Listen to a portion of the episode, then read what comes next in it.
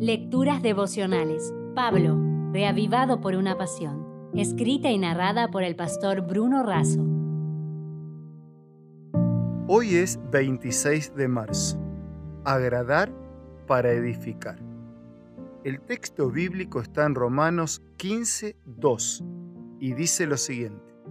Cada uno de nosotros agrade a su prójimo en lo que es bueno para edificación.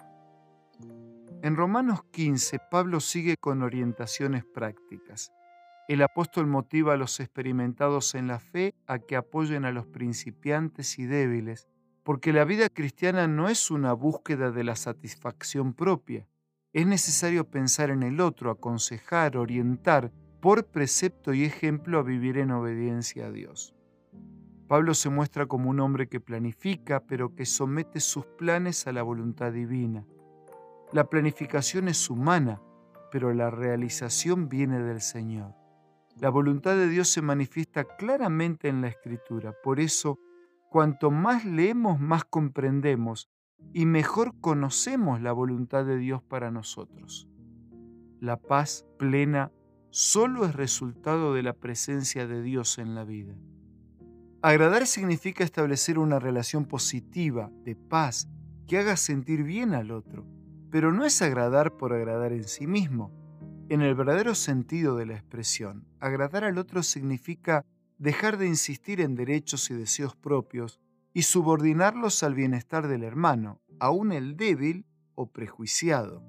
Esta actitud tiene un propósito o intención, es para edificación, es decir, para beneficiarlo espiritualmente y ayudarlo en su crecimiento y su madurez cristianos.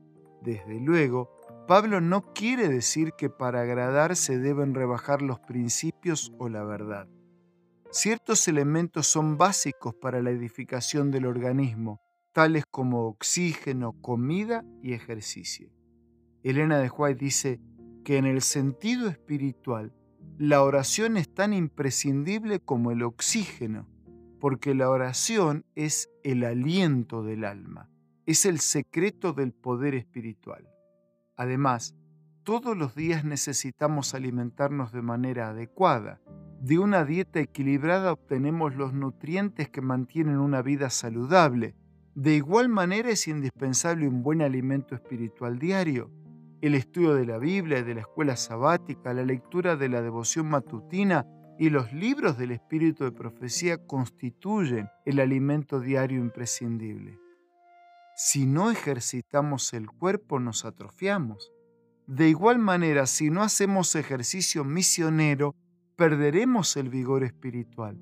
Necesitamos madurar y crecer, salir del egoísmo del niño que quiere todo para sí y vivir en fidelidad, en servicio a Dios y al prójimo.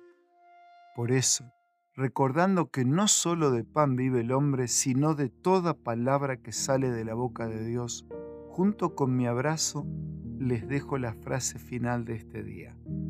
Ora siempre, estudia la palabra diariamente y practica el ejercicio misionero que salva a otros y que también nos salva a nosotros mismos. Si desea obtener más materiales como este, ingrese a editorialaces.com.